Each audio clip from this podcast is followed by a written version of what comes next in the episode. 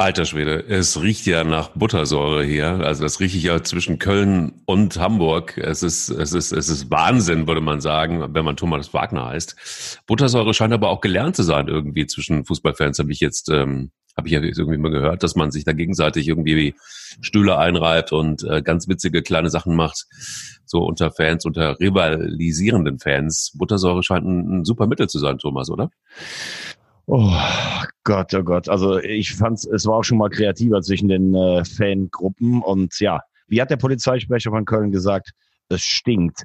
Aber mit Buttersäure vorher was äh, einzureiben, wenn die anderen Fans nicht da sind, ich finde, dafür braucht man nicht mal Eier. Wir brauchen Eier. Der Podcast mit Mike Kleiss und Thomas Wagner.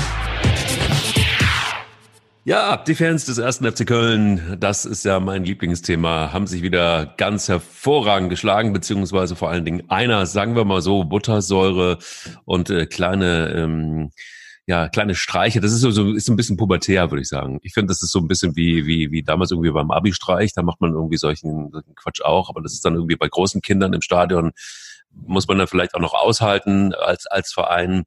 Hingegen, ähm, bevor wir auf die katastrophalen Leistungen des ersten FC Köln kommen, lass uns doch erstmal auf diesen Schwachkopf kommen, der dann allen Ernstes einen Böller ähm, in der Südkurve schmeißt beim ersten FC Köln und wirklich auch Menschen verletzt. Ich meine, wie weit, wie wollen wir was noch machen? Also wie wollen wie wollen wir das Ganze noch drehen? Es scheint noch nicht mal ein Ultra zu sein. Ähm, wenn es das wäre, dann, dann wäre es wenigstens richtig bekloppt. Aber so ist es halt einfach auch äh, irgendwie nicht würdig. Einmal mehr zeigen sich so die Fans oder ein Fan zumindest jetzt in dem Fall des ersten FC Köln schon ganz schön räudig irgendwie, oder? Ja, äh, ist mir auch letztlich egal, ob es ein Ultra ist oder nicht. Ähm, äh, er ist polizeibekannt und war alkoholisiert zu dem Zeitpunkt. Ich meine, die Frage, wie bekommt man sowas ins Stadion, das finde ich schon nicht ganz so einfach. Du hast 50.000 Menschen, äh, auch bei, bei der Pyrotechnik ist es ja oft so, dass zum Beispiel äh, Mädels äh, das mit reinschleusen in äh, teilweise wirklich auch in ihrer Unterwäsche. Dann wird das dann wieder zusammengebaut im Block. Das finde ich nicht immer so einfach.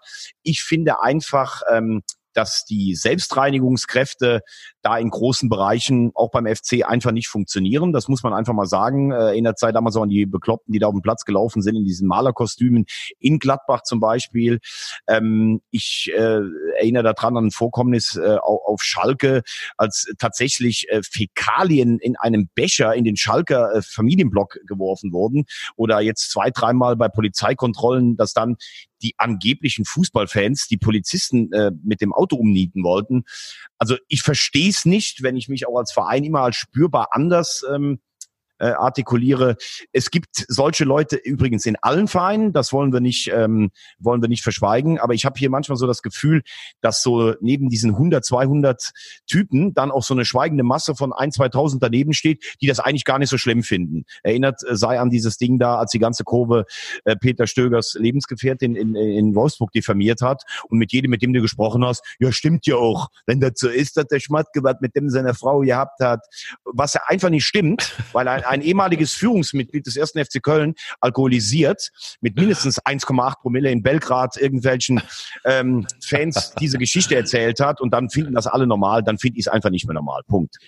Ich finde es auch, ich finde es insgesamt aber nicht normal. Also ich meine, beim, also das mit den Fäkalien in, in Becher und äh, Richtung Gladbach schmeißen, das soll wohl auch wieder angeblich so gewesen sein. Na, das hat sich meinem, also das hat sich jetzt nicht so direkt bestätigt. Das war dann in diesem, in diesem Zusammenhang, aber dass man es überhaupt einmal mal gemacht hat auf Schalke, also das finde ich schon Wahnsinn.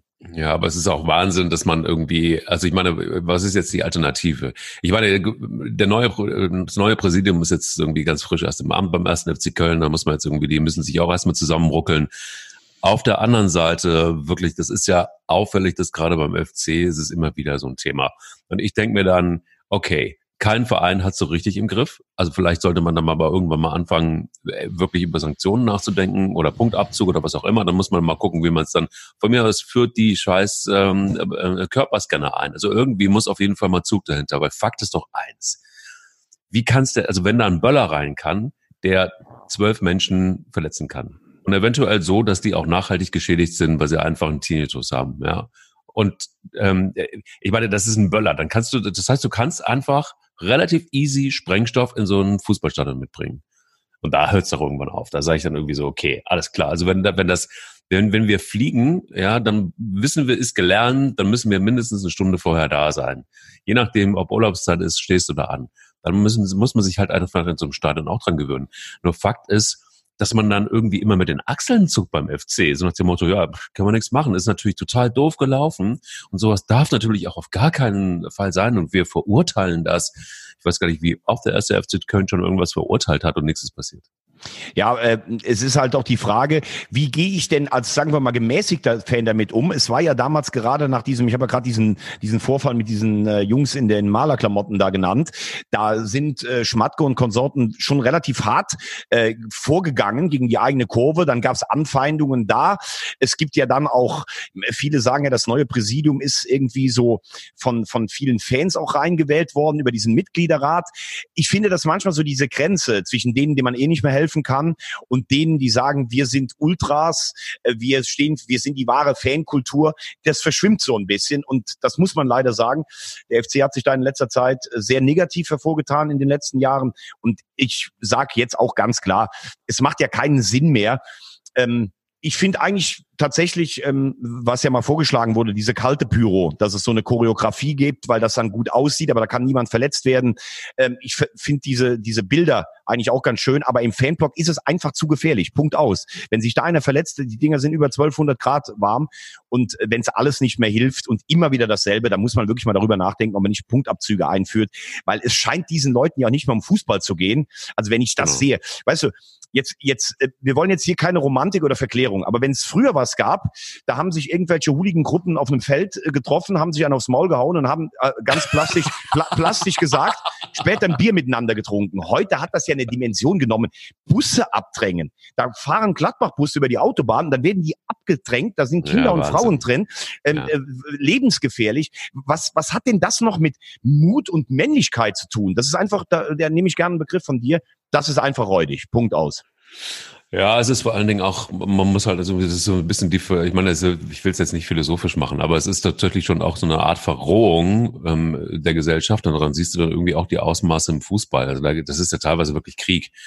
Also Krieg im Sinne von auch, ähm, wenn du, wenn du Busse von der Autobahn abdrängst, wenn du, äh, wenn du, wenn du wirklich dann auch Sprengstoff mit ins Stadion schleppst und lauter so ein Zeug, dann denke ich mir irgendwie so, nee, das ist halt einfach auch nicht mehr ja, ja genau, eben nicht mehr würdig und es ist auch räudig und es ist auch irgendwie konzeptlos. Und das ist das, was mich eigentlich am meisten immer umtreibt, dass es niemanden gibt, der sagt so, okay, ich schnapp mir das jetzt mal das Thema und, ähm, ähm, und trommel mal und äh, beweg, beweg wirklich was. Also mir fehlt, mir fehlt, es ist immer so, so eine halbe Absichtserklärung. Dann hat man genau, du hast es ja angesprochen, dann hat man irgendwie plötzlich aber auch Angst, dass, äh, dass die eigenen äh, Ultras dann gegen, den, gegen das Präsidium schießen.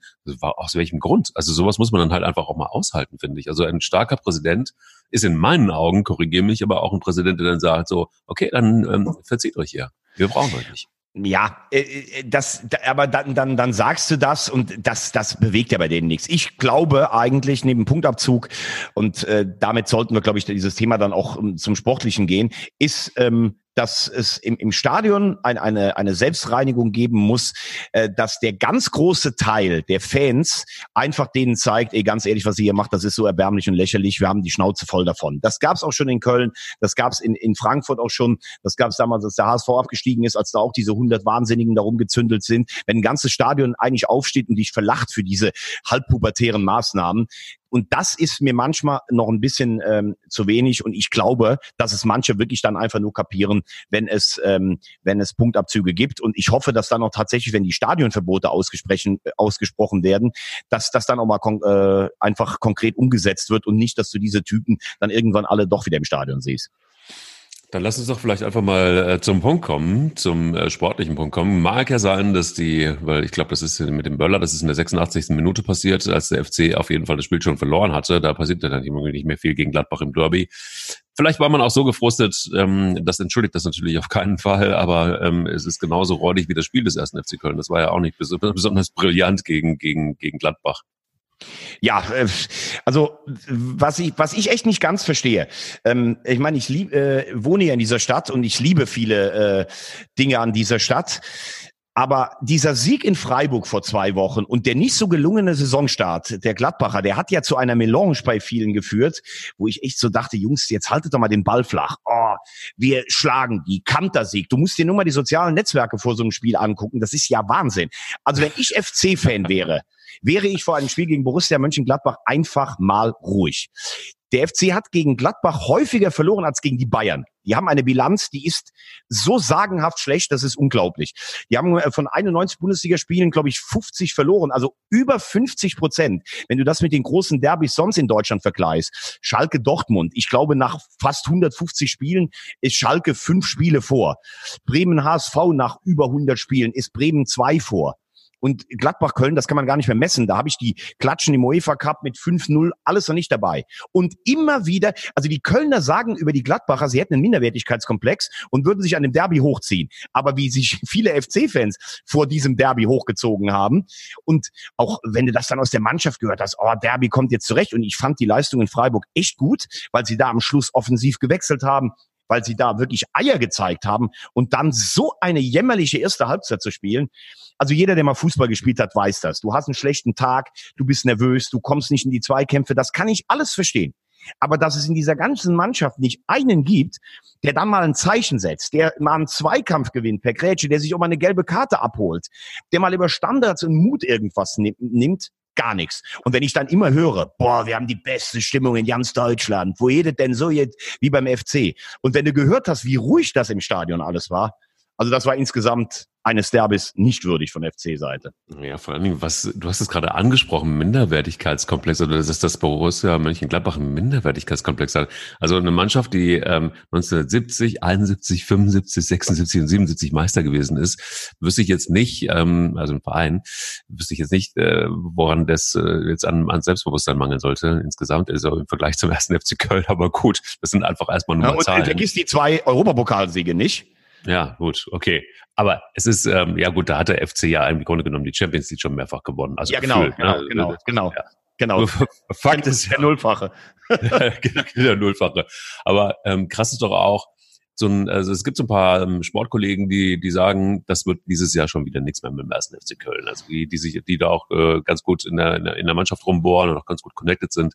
Gestern mit einem gesprochen, und ähm, der sagte dann irgendwie auch, ja, also Markovs Anfang, äh, das System Anfang war schon kritisch, aber es hat zumindest dazu geführt, dass der Aufstieg funktioniert hat. Und es war nicht äh, irgendjemand anderes, der den Verein in die, in die erste Liga zurückgeschossen äh, hat, äh, beziehungsweise gebracht hat als Markus Anfang als Trainer.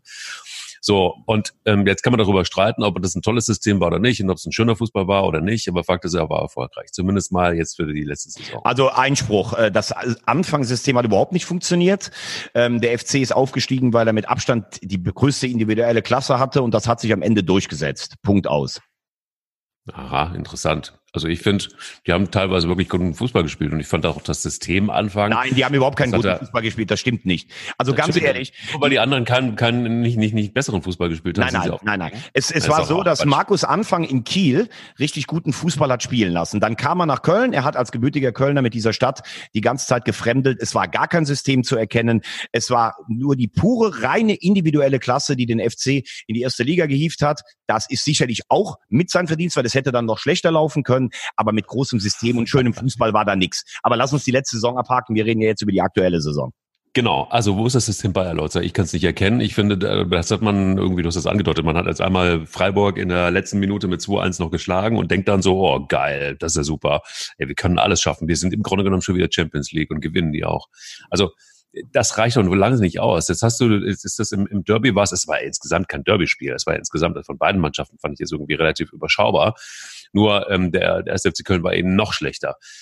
Reicht denn das jetzt wirklich aus für die Bundesliga? Also ich finde, auf dem Niveau, auf dem man jetzt den ersten FC Köln gesehen hat, die Spiele, die paar, die es gegeben hat, ist es für mich nicht Bundesliga. Naja, das sehe ich anders. Ähm, ich finde, in Wolfsburg war es ordentlich, aber trotzdem hätte ich mir da mehr Mut äh, gewünscht, weil Wolfsburg völlig neu formiert ist. Gegen Dortmund war es eine Stunde sehr gut, allerdings gegen einen sehr pomadigen Gegner. In Freiburg sage ich nach wie vor, du hast gestern gesehen, Freiburg schlägt Hoffenheim. Freiburg hat neun Punkte. Da hat man offensiv gewechselt, da hat man den Siegeswillen gezeigt, den ich am Samstag vermisst habe. Natürlich war dieses Tor in der 92. Minute auch Glück, weil der Freiburger Abwehrspieler, der biegt ab, als wenn er links in eine Straußenwirtschaft reinfällt, nach ein paar Federweisern zu viel. Aber trotzdem war das gut. So, und ich finde auch, sie haben sich gut verstärkt. Äh, sie haben ein paar gute Leute genommen mit Mentalität, finde ich auch. Aber das ist natürlich klar, wenn ich dann nach einem einigermaßen gelungenen von den Leistungen her Saisonstart dieses Derby hier sowas von überhöhe, ich meine, und das gibt's ja von den Fans in jeder Stadt. Nicht, dass wir uns da falsch verstehen. Aber hier, finde ich, gibt's prozentual noch mal ein paar mehr.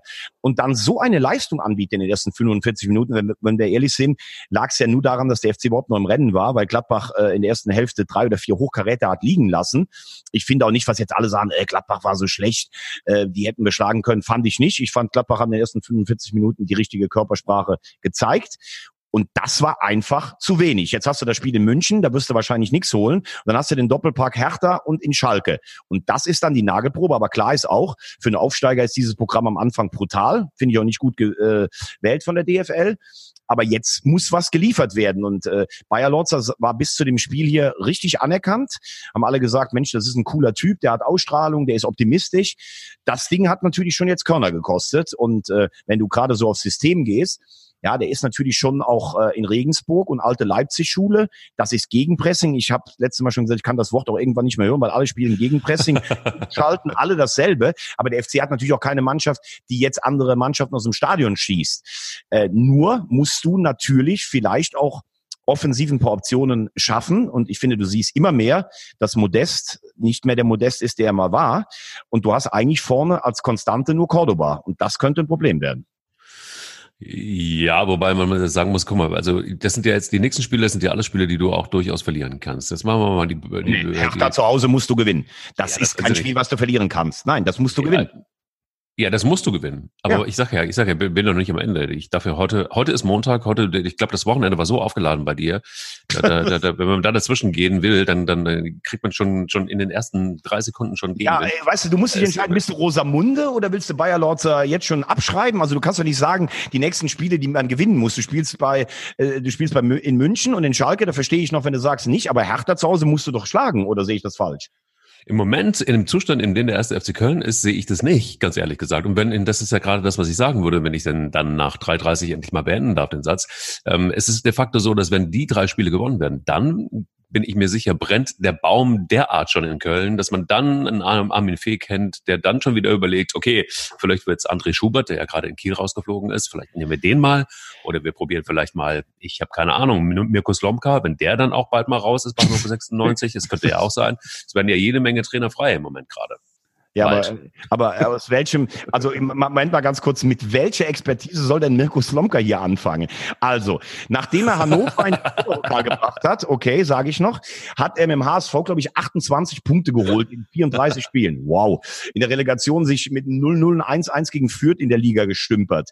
Dann hat er den KSC mit 870 kmh an die Wand gefahren und ist in die dritte Liga abgestiegen. Und jetzt deletiert er mit Hannover nach sechs Spielen mit fünf Punkten rum. Soll das jetzt eine Bewerbung für den ersten FC Köln sein oder was? Ich meine, das war jetzt von dir natürlich sicherlich auch ein, ein Stück weit ironisch gemeint. Äh, klar ist, an der Personalie Bayer Lorzer hängt natürlich auch einiges. Also Armin Fee hat ihn sogar gegen eine Ablöse hier hingeholt. Die haben den Kader zusammengestellt. Meiner Meinung nach ist der Kader stark genug, um die Bundesliga zu halten ähm, aber ich habe es ja gesagt, es scheint das einzutreten, was alle so ein bisschen befürchtet haben. Und mit den drei Punkten Freiburg hast du ja gedacht, das wird nicht ganz so schlimm. Dieses Auftaktprogramm kann dafür sorgen, dass du bis Weihnachten auf jeden Fall in der Abstiegszone bist und dann werden ja. selbst Heimspiele dann oder Spiele gegen Union und Paderborn keine Selbstläufer mehr, weil du eine ganz andere Drucksituation hast. Das ist eine schwierige Situation, gar keine Frage. Und da wird es nicht reichen zu sagen, wie äh, von Bayer Lorzer das Zitat, es gibt keine Alternative zum Optimismus. Da musste gerade auch in den Heimspielen dann eine Spielidee haben. Die brauchte er bisher noch nicht, weil die Gegner nominell eigentlich alle stärker sind. Aber gegen Gladbach, das war deutlich zu wenig auf allen, in allen Ebenen. Könnte natürlich auch sein, dass dein Lieblingstrainer Steffen Baumgart dann Trainer äh, beim ersten FC Köln wird, weil hm, das wird es auch für ihn wird's, wird's kritisch, oder? Also ich meine 1-5 Klatsche gegen Gladbach, äh, gegen Schalke, wo man 1-0 geführt hat. Gut, das hat noch nichts zu bedeuten gegen Schalke, wenn Schalke da mal richtig auftritt und das haben sie dann gemacht in der zweiten Halbzeit, dann wurde es auch wirklich Vogelwild. Aber ähm, das äh, wird für Steffen Baumgart auch kein leichter Ritt diese Saison, oder? Nee, überhaupt nicht. Ähm, ich habe ja äh, gesagt, dass mir das imponiert, wie die trotzdem ihren Spielstil beibehalten. Ähm, ich glaube auch noch nicht, dass es jetzt direkt eng für ihn wird. Aber das war natürlich gestern schon eine richtig herbe Klatsche. Vor allen Dingen muss man sagen, das war ja auch nicht so, dass du sagen kannst, äh, du bist dann in ein paar Konter gelaufen, klar, das letzte Tor noch, aber das war schon gestern ein Klassenunterschied. Ähm, die Frage wird für mich sein, fängst du jetzt an zu zweifeln? Willst du anderen Fußball spielen? Dann ja. sagen natürlich viele Leute schnell, boah, jetzt verlassen sie ihre Linie. Oder musst du dann einsehen, dass äh, sie haben ja auch wichtige Spieler verloren. Ne? Zum Beispiel äh, Clement, der beste Spieler im letzten Jahr, der ist nach Stuttgart gegangen. Sagst du, na, wir müssen schon noch mal ein bisschen eine stabilisierende Komponente einbauen. Und wie viel Kredit hat er? Ich meine, er hat einen toten Verein, der eigentlich in der vierten Liga damals war, in die Bundesliga zurückgeführt. Aber man weiß ja auch, wenn die jetzt noch vier, fünf Spiele verlieren, da fangen die Leute an zu mosern und irgendwann ist da nichts mehr von der Romantik und der ähm, Absichtserklärung. Der bleibt auf jeden Fall bis Ende unser Trainer. Also das ist sicherlich für, für Paderborn jetzt eine, eine schwierige Situation, äh, weil sie irgendwie gefühlt noch so gar nicht angekommen sind, trotz des 1 zu 1 in Wolfsburg. Muss aber auch sagen, dass äh, Schalke das gestern gut gemacht hat. Ähm, die spielen zum Beispiel, da sehe ich eine Handschrift von einem Trainer, weil die einfach, also diesen Einkontaktfußball spielen, das habe ich bei Schalke das letzte Mal gefühlt vor fünf Jahren gesehen. Übrigens ganz interessant dabei, was wurde Hohn und Spott kübelweise über Christian Heidel ausgelassen. Äh, und guck dir mal die Anfangsformation gestern in Paderborn an.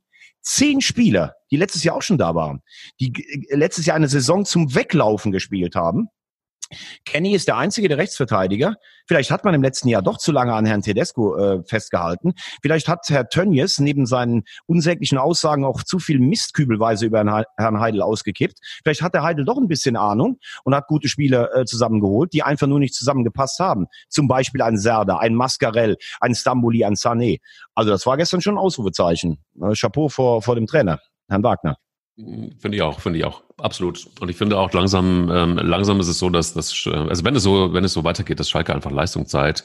Und wenn es so ist, dass äh, David Wagner, das will man ihm ja wirklich von Herzen wünschen und auch diesen Verein letztendlich, dass, äh, dass es da nach vorne geht, dann haben wir auch diese ganzen Heidel-Diskussionen irgendwann nicht mehr, weil ich, ich meine, gefühlt führen wir sie jetzt schon ungefähr seit, nicht erst seit er weg ist, sondern seit er, seit er kam. Also es ist ja wirklich ein, ein Wahnsinn gewesen. Das ist also, also auch eines für, für Christian Heidel, glaube ich, auch, auch, auch nicht würdig, weil ähm, wenn du da irgendwie von, von Anfang in, also du kannst ja gar nichts machen, weil du dann immer ähm, Herrn Tönnies hast, der, der immer wieder dazwischen funkt. Das ist sehr schwierig. Lass uns doch mal gucken, ähm, Übrigens an der Stelle natürlich gute Besserung an Christian Heidel. Da hatte er im, im Urlaub einen, äh, einen Herzanfall. Ähm, aber ihm scheint es besser zu gehen, aber trotzdem auch von der Stelle nochmal gute Besserung. Da muss man dann auch sagen, der Fairness halber hat Clemens Tönnies ja mit einem Privathubschrauber oder Privatflieger dafür gesorgt, dass er schnell wieder nach Deutschland geflogen wurde. Also Christian Heidel schnell wieder gesund werden und zurückkommen. Ja, und da muss ich ganz ehrlich auch vielleicht nochmal sagen, ähm, wenn so solche Sachen, ne, also das ist jetzt auch esoterischer als ich bin, aber wenn, äh, wenn so ein Druck auf einen Menschen lasten, ne, dann ähm, man soll nicht unten, aber sowas geht halt auch mal ins, einfach ans Herz. Das ist ähm, schon eine ganz schwierige Angelegenheit. So ein Job ist nicht einfach, Punkt eins, das weiß auch jeder, der ihn macht. Aber so wie man auf ihn rumgetreten ist, das ist vielleicht dann auch einfach ähm, selbst für jemanden aus der Eifel mit zwei Meter Größe und ich weiß nicht, ähm, gefühlt 80 Kilo Muskelmasse. Christ, Christian also Heidel. Wie bei dir, wie bei dir. Ja, ich weiß, aber Christian Heidel kommt aus Mainz. Ich bin 1,94 und ähm, äh, ich, ich habe einen Körper, äh, also einen Körperfettanteil, der ist ein bisschen höher als deiner. Aber trotzdem, ich weiß, was du meinst. Die Jungs stehen schon echt auch enorm unter Druck. Ja, da kann man natürlich sagen, die verdienen viel Geld, aber das tut natürlich ja. schon auch weh, wenn der ganzen Öffentlichkeit so durch den Kakao gezogen wird. So sieht's mal aus. Also gute Besserung von unserer Seite aus und wir gucken mal auf ein Spiel, das mich sehr gefreut hat, nämlich Borussia Dortmund gegen äh, Leverkusen. 4-0 Klatsche. Das äh, war ein Ausrufungszeichen, fand ich. Vor allen Dingen eins, das fällt mir immer wieder auf, äh, habe ich ja auch schon äh, gesagt, äh, wir machen das ja, wir, wir machen es ja mittlerweile auch so, dass wir auch im Podcast sagen, dass wir uns logischerweise auch immer wieder die ganze Zeit austauschen über WhatsApp und telefonieren über das, was so in der Bundesliga passiert. Und ich habe auch irgendwie in der WhatsApp gesagt, das ist irgendwie schon strange irgendwie. Bosch ist so ein Typ, der wird irgendwie gehypt und irgendwie ganz toller Trainer und, und, und super und wir sind froh, wenn er wieder da ist und jetzt ist er wieder in der Bundesliga und Top-Trainer und überhaupt. Und ich, er hat aber noch nirgendwo richtig bewiesen, dass er es kann. Also es ist jetzt irgendwie in Leverkusen auch so, es war aber auch irgendwie der neue Halsbringer. Und 4-0 äh, gegen Dortmund muss halt auch erstmal machen. Also bei einem Borussia Dortmund, die auch so ein bisschen angezählt waren, wo Favre auch nicht so richtig wusste, ist es richtig, was ich da tue? Muss ich das System nochmal verändern oder müssen wir vielleicht noch den einen oder anderen holen? Dann hörte man, dass Favre, ich bin auch gleich fertig mit meinem Monolog, Favre gar nicht so einverstanden war mit der, mit, mit, mit der Causa Hummels, dass der zurückkam. Das war irgendwie gar nicht so, so richtig in seinem Sinne, wenn das stimmt. So, jetzt äh, 4-0 in Dortmund gegen Leverkusen ist eine Aussage. Äh, ja, ich muss äh, jetzt trotzdem äh, Peter Bosch schon verteidigen. Ich bin jetzt auch kein großer Fan von ihm, aber der ist bei Ajax Meister geworden. Der ist mit Ajax ins Halbfinale der Europa League gestürmt. Die haben damals Schalke auseinandergenommen. Das war eine, eine richtig gute Station. Dann kam er nach Dortmund, hat wie die Feuerwehr begonnen und war aber viel zu stur, um irgendwie sein System zu ändern. Das ja nur mit hochstehenden Verteidigern und nur Offensive und nur attackieren. Das ist völlig in die Hose gegangen. Dann ist er in Leverkusen gelandet. Die waren, glaube ich, im Winter auf Platz acht oder neun. Die hat er in die Champions League geführt. Also da kann ich jetzt auch nicht sagen, dass das völlig unerfolgreich war. Ähm, ich glaube aber, ich weiß, worauf du hinzielst, dass alle vorher gesagt haben, ja, vielleicht ist Leverkusen mit der Mannschaft sogar Meisterschaftskandidat. Ähm, 4-0 hört sich krass an, muss aber auch sagen, wenn du das Spiel gesehen hast, ähm, Leverkusen in fast allen Parametern die bessere Mannschaft, was aber auch zeigt, äh, Fußball, ich zitiere Killerkalle, ist keine Mathematik. Du musst halt auch effektiv, du musst halt auch effektiv und abgewichst vom, vom Tor sein. Das hat man Dortmund ja oft vorgeworfen. Das haben sie am Samstag gezeigt. Das war eine ganz tolle Reaktion.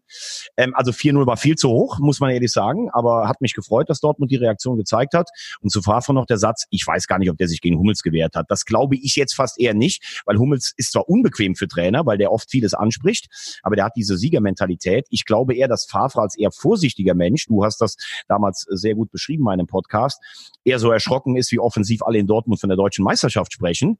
Und da könnte es halt knirschen, weil der sagt dann nach einer Niederlage bei Union, ja, wir dürfen nicht immer so über die großen Ziele reden, wir müssen erstmal arbeiten, wo dann alle sagen, ja, ich meine, wir stellen dem hier so einen Luxuskader dahin, da können wir doch mal die Meisterschaft fordern. Das könnte das Problem sein. Aber das ist eindrucksvoll gelungen am Samstag und ich würde sagen, spätestens seit Samstag ist natürlich der Meisterschaftskampf äh, vorläufig zumindest ein Dreikampf, weil wir müssen erstmal sehen, wie zum Beispiel Leipzig die Champions League äh, verkraftet. Ja, die werden sie wahrscheinlich in dem Fall besser verkraften als das als letzte Mal. Nur Fakt ist ja, dass ähm, das 1 zu 1 gegen, gegen Bayern, das muss man auch erstmal einordnen, oder? Also ich habe irgendwie festgestellt, oder für mich festgestellt, okay, jetzt ist es so, jetzt nehme ich die wirklich ernst erst. Also jetzt ist es so, dass ich sage, okay, alles klar, es ist nicht nur ein Zweikampf zwischen, zwischen Bayern und Dortmund, es ist Leipzig auf jeden Fall die dritte größte, wenn nicht sogar ein, Tick, ein Ticken vor, vor Dortmund. Man weiß es nicht. Also hm, muss man sich noch vielleicht ein paar Spiele angucken. Aber ich finde das, was die da abliefern und auch gegen Bayern, es war Bayern natürlich auch in einem desaströsen Zustand irgendwie, fand ich, bei dem Spiel in Leipzig, was auch immer da los war. Aber homogen ist die Mannschaft nicht um äh, Nico Kovac. Wie auch, äh, sein Zettel sah anders aus, sein Wunschzettel aus das, was er gekriegt hat. Das, jetzt muss er dealen mit dem, was er da bekommen hat was eben Bratzo da aufoktroyiert hat und, und Killerkalle. Wie siehst du es? Ähm, ich habe jetzt äh, letzte Woche fast schon gedacht, wir würden hier in Harmonie zusammen verscheiden. Es ist gut, dass wir heute in fast allen Parametern unterschiedlicher Meinung sind. Also, also von desaströsen Bayern habe ich gar nichts gesehen. Also die waren in der ersten Halbzeit sowas von überlegen. Äh, da war es fast ähnlich, wie wo ich gedacht habe, boah, Leipzig will hier ein äh, Statement setzen, auch optimistische Töne. Und die erste Halbzeit ging ja ganz klar an die Bayern. Also mit dieser Klasse und Abgewichstheit, wie sie dann eben in solchen Spitzenspielen sind. Und sie mussten viel höher führen als, als ein 1-0. Ähm, dann gab es diesen Elfmeter kurz vor der Pause, der, den ich, den man geben kann, der aber sicherlich auch in der Entstehung glücklich war. Und dann war die zweite Hälfte, die war auf Augenhöhe. Also das, was Köln dann gegen Gladbach nicht mehr geschafft hat, das war bei Leipzig der Fall. Äh, aber das Ding kann vorher auch schon klar für die Bayern entschieden sein. Trotzdem glaube ich, dass für die Entwicklung von Leipzig das natürlich wichtig ist, zu sagen, die haben ja die meisten Spiele gegen Bayern verloren. Jetzt haben wir mal einen Punkt gegen die geholt. Ähm, die Bayern sind nach vier Spieltagen halt nicht ganz vorne. Ähm, du musst dich in den direkten Duellen gegen die Bayern stellen, aber das habe ich letzte Woche gesagt, die Meisterschaft wird ja meistens so entschieden, dass die Bayern eben übrigens außer diesen Spitzenspielen gar nichts abgeben, während dann Dortmund mal hier einen Punkt liegen lässt und Leipzig da vielleicht einen Punkt liegen lässt. Hat vielleicht auch damit zu tun, weil der Gegner einfach nicht so in Ehrfurcht erstarrt wie vor den großen Bayern. Aber ich würde auch sagen, Nagelsmann, der macht einen guten Job. Die Mannschaft äh, hat sich ja ohne große Neuzugänge nochmal weiterentwickelt. Also Leipzig ist in der Form auf jeden Fall ein Kandidat für ganz oben. Wie sieht es mit dem äh, SC Freiburg aus? Ist das auch ein Kandidat, Kandidat der sich ähm, weiter, weiter, weiter oben halten kann? Hoffenheim ist irgendwie ja ganz krass irgendwie abgestürzt, finde ich. Ne? Also was mit Hoffenheim passiert, finde ich, ist, ist so, boah, da hat man nicht mehr so richtig das Gefühl, dass man nicht mehr, wo, wo die herkommen und wo sie jetzt im Moment gerade so sind. Also die Fallhöhe ist schon relativ heftig. Aber Freiburg haben die eine Chance, da eventuell sogar in Europa was zu machen. Sie, ich meine, Christian Streich streichelt es ja auch ab, letztendlich noch im Moment, will es gar, gar nichts davon hören. dass, ähm, dass sie international eine Chance ja, also haben. Europa keine Chance, meiner Meinung nach. Äh, viel zu gute Mannschaften in der Liga unterwegs, aber wichtig für Freiburg, die ziehen ja am Ende der Saison in ihr neues Stadion um, da nicht als Zweitligist anzufangen. Und ich glaube, da hast du jetzt schon neun Punkte geholt. Das ist richtig, äh, richtig viel. Die werden mit unten nichts zu tun haben. Einzige Niederlage gegen das Weiße Ballett aus Müngersdorf. Das kann dann mal passieren. Nein, aber ganz ehrlich, das macht den Kölner Sieg in Freiburg natürlich noch wertvoller. Ähm, ja, Hoffenheim, ich äh, verstehe die Personalpolitik halt nicht ganz. Du ähm, spielst letztes Jahr eigentlich richtig gut und hast Europa nur wegen der mangelnden Chancenverwertung äh, verpasst und verkaufst dann dem mir bei Joey Linton, Amiri. Also das ist ja wirklich ein, ein Ausverkauf ohne Not von Alexander Rosen, der ansonsten einen brillanten Job macht. Dann hast du einen neuen Trainer, so einen Gegenentwurf, so einen viel ruhigeren als Nagelsmann. Äh, ich glaube nicht, dass Hoffenheim unten reinrutscht, aber für Europa wird das meiner Meinung nach auch nicht reichen in diesem Jahr. Haben wir noch so ein paar Spiele, die wir kurz zusammenfassen können, finde ich. Es ist, ähm, man muss sich die Frage stellen, was ist mit Eintracht Frankfurt los? Gut, du hast gesagt, hast ja immer wieder gesagt, Umbruch in der Mannschaft, viele sind verkauft worden, äh, da ist äh, kein Stein mehr auf dem anderen, das muss erstmal neu geordnet werden. Aber ähm, Augsburg war jetzt auch nicht die Mannschaft, wo man sagen würde, die spielt Champions League nächstes Jahr. Ja, absolut. Äh, Augsburg, äh, ich habe sie als Abstiegskandidat äh, eingeschätzt. Äh, es war jetzt mal wieder diese eklige Mannschaft, wie sie in den Heimspielen oft ist. Und Frankfurt, du hast in der Frage schon vieles vorweggenommen. Im Umbruch, sicherlich hat der eine oder andere jetzt schon am Donnerstag das Spiel gegen Arsenal London im Hinterkopf gehabt. Kann passieren. Ich schätze die Eintracht, obwohl der Kader, wenn du die einzelnen Spieler nebeneinander nimmst, vielleicht gar nicht schlechter ist als im letzten Jahr. Ich glaube nicht, dass sie nochmal so eine furiose Saison spielen können, weil das hat dann vorne schon mit den drei perfekt harmoniert und das muss sich mit den neuen erst einspielen. Gut.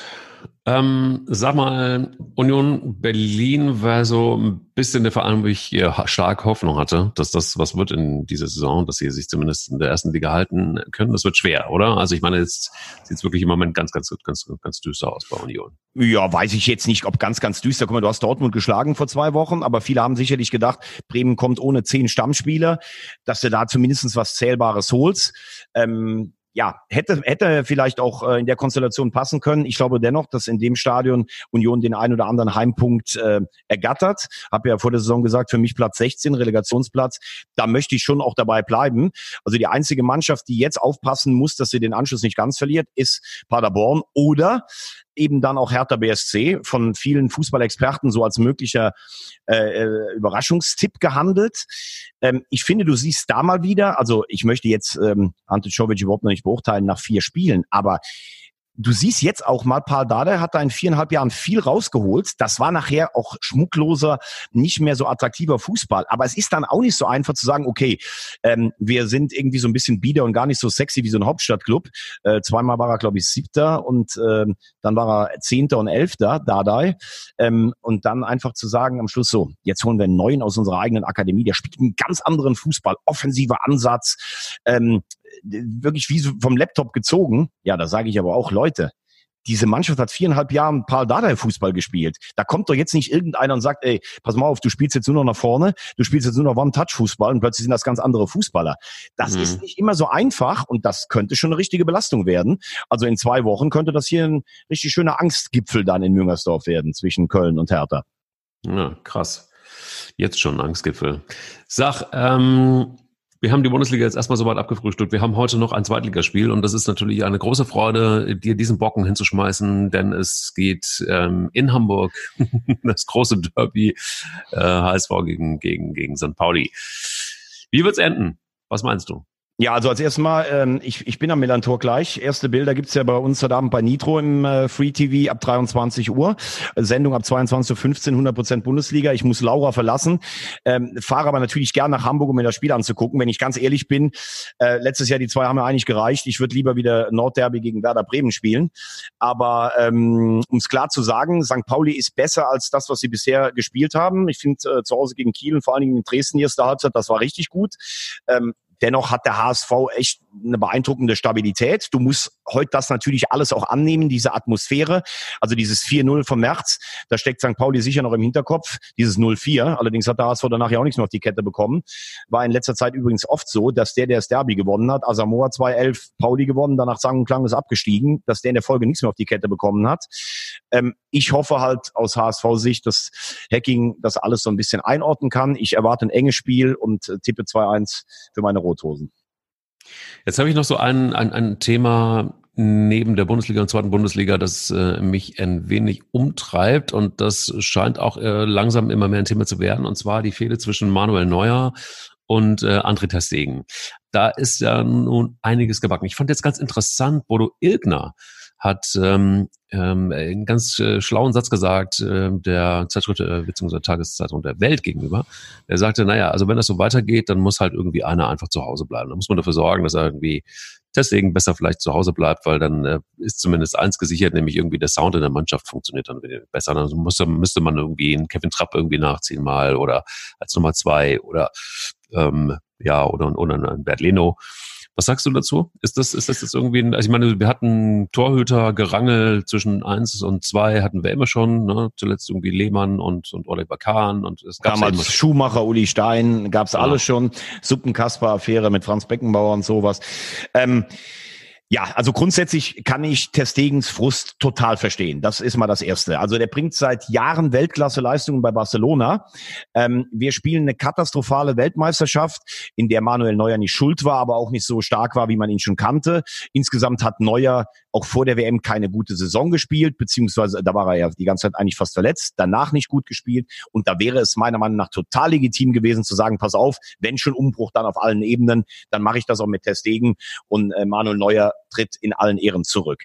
Jetzt muss man natürlich aber auch fairerweise sagen, dass Neuer in dieser Saison wieder deutlich näher an seinen früheren Leistungen dran ist ähm, auch langsam sich den Respekt der gegnerischen Stürmer wieder zurückholt, denn das ist für einen Tormann unheimlich wichtig. Erinnere dich ans WM-Finale 2014, da haben Messi und Higuain, die haben so genau gezielt, also äh, weil sie wussten, da steht halt ein Neuer in Überform, dass er teilweise an den Pfosten oder vorbeiging.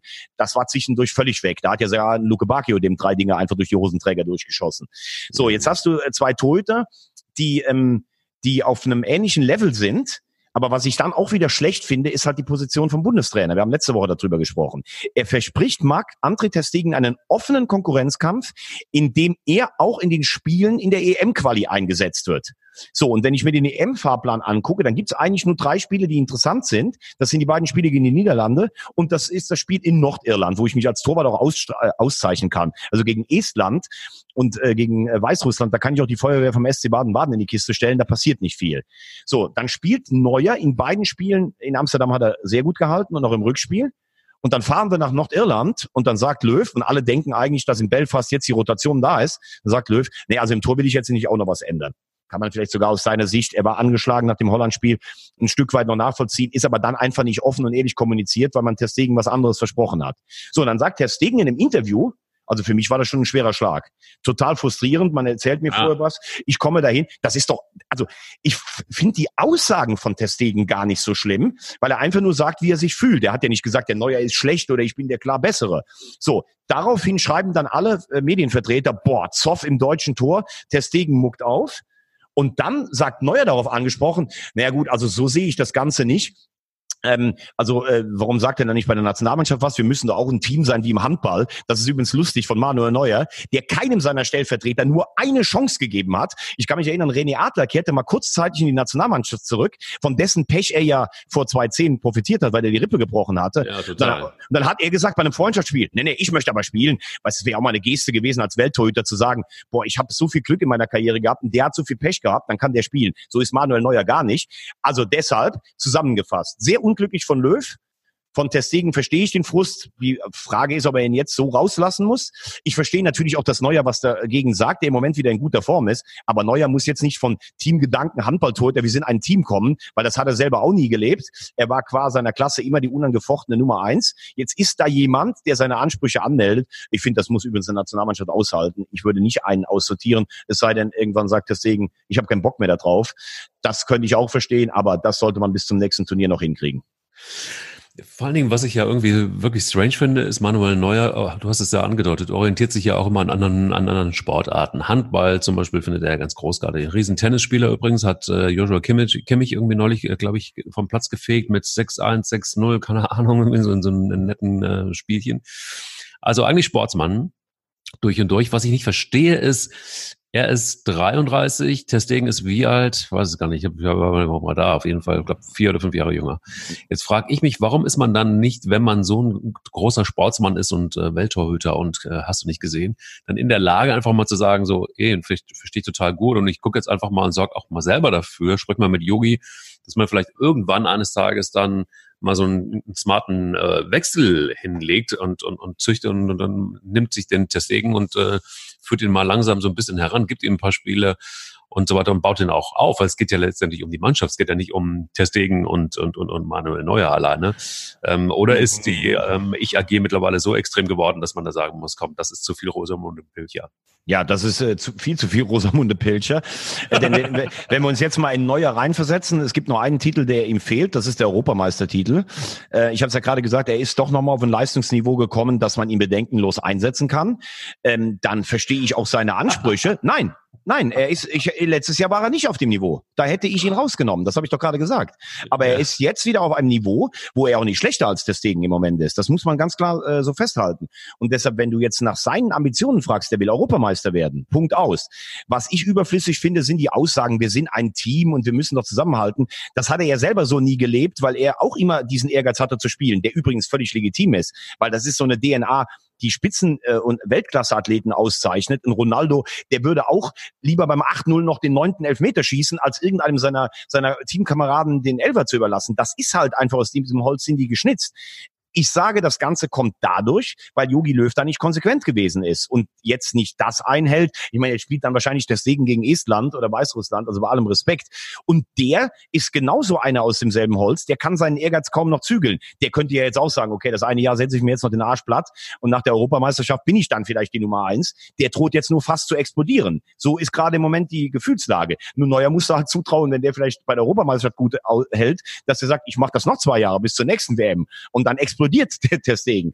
Also das ist äh, ne, also von, von, einem, von einem gefühlten Übergang, da musste wirklich schon dann, da müsste er jetzt Europameister werden beim nächsten Mal und würde dann sagen, okay, jetzt habe ich alles gewonnen, jetzt ist dann wirklich so Testegen mal dran, wo ich verstehen kann, dass der seit drei Jahren fast äh, die Bank in die Bank reinbeißt vor lauter Frust. Aber ganz ehrlich, das interessiert solche Leute, glaube ich, nicht. Und du, du, du würdest schon, also ich hätte dich richtig verstanden, du würdest schon im Grunde genommen diese ganze Misere eher Jogi Löw zuordnen, oder so? Der, der sich dann irgendwie nicht klar positioniert und der nicht klar sagt, worum, äh, wie, wie, wie der Hase langläuft? Also ich hätte nach der WM 2018 gewechselt im Tor. Ich hätte Testegen als neue Nummer eins aufgebaut, weil mhm. Neuer da auch nicht in der Verfassung war, eins zu bleiben. Er hat es nicht gemacht. Jetzt hat er versprochen, es ist ein offener Konkurrenzkampf, in dem beide ihre Anteile gerade auch in den wichtigen Spielen in der EM-Quali kommen. Und das passiert halt nicht. Und wenn du vorher etwas versprichst, was du nachher nicht hältst, das schürt natürlich die Unzufriedenheit. Jetzt habe ich ja gerade gesagt, sportlich kannst du im Moment nicht sagen, Neuer ist eine Fehlbesetzung, weil er sich seiner alten Form wieder annähert. Aber du hast bei Testegen Hoffnungen geweckt, die du jetzt nicht einhältst. Und dafür ist letztlich dann der Trainer zuständig. Aber an Löws Stelle würde ich wahrscheinlich jetzt auch nicht mehr wechseln, weil für, für Löw geht es jetzt einfach nur noch darum, von Turnier zu Turnier zu überleben oder vielleicht sogar von Spiel zu Spiel bei den großen Spielen.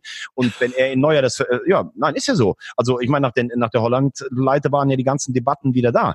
Und wenn er denkt, Neuer ist meine Konstante, dann wird er den jetzt auch nicht mehr wechseln. Dann ist es ihm auch egal, wie Testegen sich fühlt. Ja, absolut. Lass uns es noch ganz kurz einen Ausblick. Morgen Dortmund gegen Barcelona. Was denkst du, Champions League? Ja, das wird, das wird, äh, das wird eine ganz krasse Geschichte. Ich glaube, da wird dann entschieden, äh, unabhängig davon, wie es ausgeht. Vielleicht sollten wir einfach mal auch aufhören, immer nur auf Ergebnisse zu gucken. Gehört natürlich zum Fußball logischerweise dazu. Viel interessanter finde ich einfach mal dann direkt zu sehen, wo steht Borussia Dortmund eigentlich? Also wo steht auch so, nee, der deutsche Fußball wäre wieder zu weit gegriffen. Aber trotzdem, wo steht so eine Mannschaft wie Borussia Dortmund? Können die gegen, gegen so eine Welttruppe wie Barcelona bestehen? Oder sieht das eher schlecht aus und sie kriegen eine Klatsche, dann wissen wir alle Bescheid. Aber ich habe so ein bisschen die Vermutung, das wird wahrscheinlich erstmal unentschieden werden. Und ähm, ja. Unentschieden ist jetzt kein schlechter Tipp. Ich glaube, ich tippe, dass Dortmund gewinnt. Ähm, weil Barcelona im Moment äh, überhaupt noch nicht gefestigt ist. Also auswärts in der Liga bei zwei Mittelklasse-Teams einmal verloren, einmal unentschieden gespielt. Ähm, Messi ist ja wahrscheinlich immer noch nicht dabei. Und Barcelona ist eben Messi, wenn der mal aufhört. Oh mein lieber Mann, das wird nicht so einfach. Ähm, und äh, ja, Dortmund, das sind so Spiele. Ich glaube, da tun die sich einfach dann leichter auch als bei Union Berlin. Wir haben ja über die Mentalität gesprochen. Barcelona, da musst du keinen heiß machen. Wenn da morgen das Licht an ist, ist alles elektrisiert. Also ich gehe von einem, äh, von einem Sieg äh, von Borussia Dortmund aus mit äh, 3 zu 1. Boah, 3 zu 1. Ja. Mein lieber Freund, ich würde sagen, du hast Eier. Also heute auf jeden Fall. Heute hast du auf jeden Fall, auf jeden Fall mal bewiesen, dass du sie definitiv hast. Mit, äh, mit, mit, mit aller Härte, die, äh, die du mir da entgegengebracht hast heute als Rosamünde. Ich muss ein bisschen weinen, aber ich kann dir sagen, wir haben auch ähm, einen Geburtstag vergessen, den wir auf gar keinen Fall vergessen dürfen. Nämlich am Samstag hatte der große Günther Netzer Geburtstag, wurde 75 Jahre alt. Und ähm, das, das, das Coole ist ja, er ist ja für vieles bekannt. Natürlich, dass er ein super Fußballspieler ist und dass es natürlich auch ganz klar ein super Autofahrer war und oder ist, schnelle Autos und so weiter. Aber sein Aussehen und so dieser ganze Style und diese ganzen Haare und so weiter und so fort. Weißt du eigentlich, wie das zustande gekommen ist? Äh, Du meinst diesen Style? Nee, das, weiß, Diesen das weiß ich nicht. Nee. Ich weiß nur, dass er immer vor seiner Disco sein Auto geparkt hat, damit die Leute dachten, er wäre selber da und ist aber durch den Hinterausgang raus. Aber das mit den Haaren weiß ich nicht. Ja, er hat mal im Interview gesagt, das ist ein Lebensstil gewesen, den meine Freundin bei mir gewünscht hat. Und dann hat er es natürlich so gemacht. Ja, Ganz und er einfach. hat, er hat ja eine ganz, er hat ja eine ganz tolle Frau, ist mit der seit 41 Jahren verheiratet. Keine Skandale. Der Mann wusste immer, äh, wann, wann, wann gut ist. Also ich finde Günter Netzer einfach super. Als Fußballer, als Manager hat er meinen HSV zum Europapokal der Landesmeister geführt. Er war im Fernsehen super. Jeder, der ihn kennt, sagt, er ist sowas von nett und höflich und freundlich. Ich finde ihn super und wünsche ihm mindestens noch 25 Jahre glückliche und gesunde Jahre. Und wenn wir dabei sind übrigens, dürfen wir auch noch in äh, Stille oder in Ehren gedenken, einem der größten Weltenbummler des Weltfußballs, Rudi Gutendorf, vorgestern im Alter von 93 Jahren in Ruhe eingeschlafen, äh, zweimal Bundesverdienstkreuz. Der Mann ist im Guinness-Buch der Rekorde für die meisten ausländischen Trainerstationen und war ein hervorragender Botschafter des deutschen Fußballs. Und äh, an, an Lebenslust nicht zu überbieten, aus meiner Nähe gebürtiger Koblenzer. Also Ruhe in Frieden, Rudi Gutendorf. Mein lieber Freund, in diesem Podcast heute war aber wirklich alles drin, würde ich sagen. Und vor allen Dingen äh, gerade die letzten beiden, die wir angesprochen haben. Wenn sie etwas hatten, dann waren das Eier. Eier. Ganz große Eier. Das sowieso.